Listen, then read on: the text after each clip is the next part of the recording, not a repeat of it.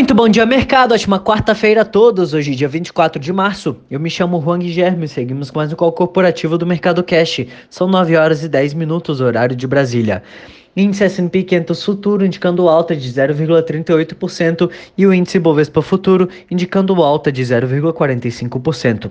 O índice brasileiro encerrou o dia de ontem em queda de 1,49%, cotado a 103.261 pontos, em meio ao aumento global nas restrições à circulação de pessoas por conta do avanço da pandemia e aos discursos do presidente do Federal Reserve, Jerome Powell, e da secretária do Tesouro, Janet Yellen. Powell disse que a política monetária dos Estados Unidos é altamente acomodatícia e que garantiu que a autoridade está olhando para a estabilidade financeira. De acordo com ele, antes de reduzir estímulos monetários, a instituição vai comunicar com cuidado e se mover devagar.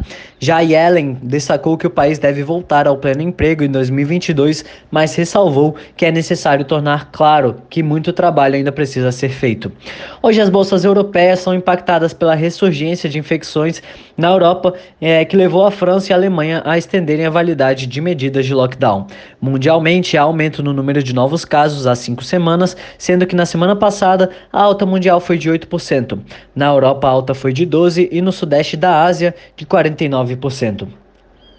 Além disso, foi divulgado o PMI relativo a março na zona do euro, que ficou em 52,5 pontos acima da projeção de 49,1 pontos. O PMI industrial ficou em 62,4 acima da expectativa de 57,7 e o PMI do setor de serviços ficou em 48,6% acima da expectativa de 46 pontos. Ainda assim, as bolsas na Europa caem, o Eurostox opera em queda de 0,14, a Alemanha cai 0,45, Paris Opera em queda de 0,14, Milão sobe 0,13 e Reino Unido opera em queda de 0,16%. Nos Estados Unidos, o rendimento dos títulos do Tesouro Americano com vencimento em 10 anos caiu na terça-feira a cerca de 1,62%. Powell e Yellen voltam a falar à Câmara dos Estados Unidos hoje, em que os principais índices futuros americanos operam em alta. No mercado asiático, destaque para as ações da Fosun, ah, em especial que tiveram quedas de 4,83% após Hong Kong e Macau suspenderem a vacinação com imunizantes fabricados pela alemã BioNTech em parceria com a Pfizer. O índice de Xangai fechou em queda de 1,30%, Hong Kong cai 2,03% e Tóquio fechou em queda de 2,04%.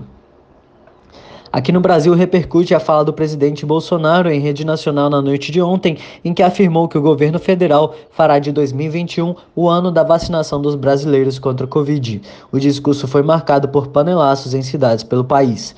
Entre as commodities, os contratos futuros do minério de ferro negociados na Bolsa de Dalian fecharam em alta de 2,8% e o petróleo Brent opera em alta de 2,25%.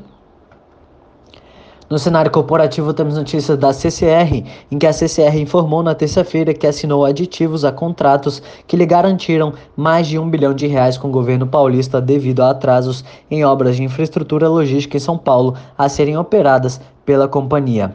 Carrefour. O Carrefour Brasil informou ao mercado na quarta-feira que chegou a um acordo para adquirir o grupo Big, ex-Walmart Brasil, por 7,5 bilhões de reais. A operação será estruturada em duas etapas: o pagamento em dinheiro de 5,2 bilhões aos atuais controladores da empresa, o fundo de private equity Advent International e Walmart, e a incorporação de 30% remanescentes do capital social pela subsidiária do grupo francês. A transação que o Carrefour Brasil espera ser aprovada pelo CAD em 2022 tem o potencial de gerar sinergias de 1,7 bilhão de reais ao EBITDA da companhia após três anos da conclusão da operação. Gol Smiles. A Gol Linhas Aéreas informou a elevação da oferta para os acionistas da Smiles em 17% em relação à migração da base acionária da empresa da Gol. Assim, a troca proposta implícita sobe uma proporção de 0,825 ações da Gol para cada ação da Smiles para 0,966. Suzano, citando a RISE, provedora global de dados do mercado de papel e celulose, o Credit Suisse destacou que a Suzano está elevando os preços da celulose branqueada do eucalipto em abril para 780 dólares a tonelada na China para 1.010 dólares a tonelada na Europa e para 1.240 dólares na América do Norte.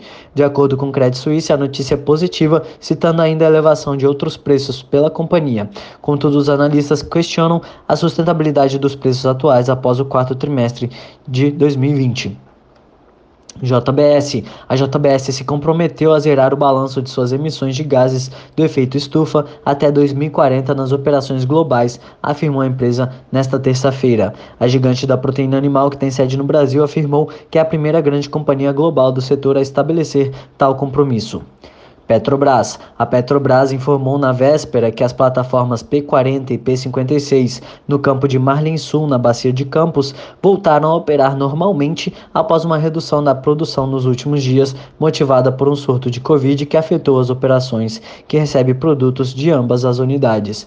Por hora, estas são as principais notícias. Desejo a todos um excelente dia e ótimos negócios. Um forte abraço.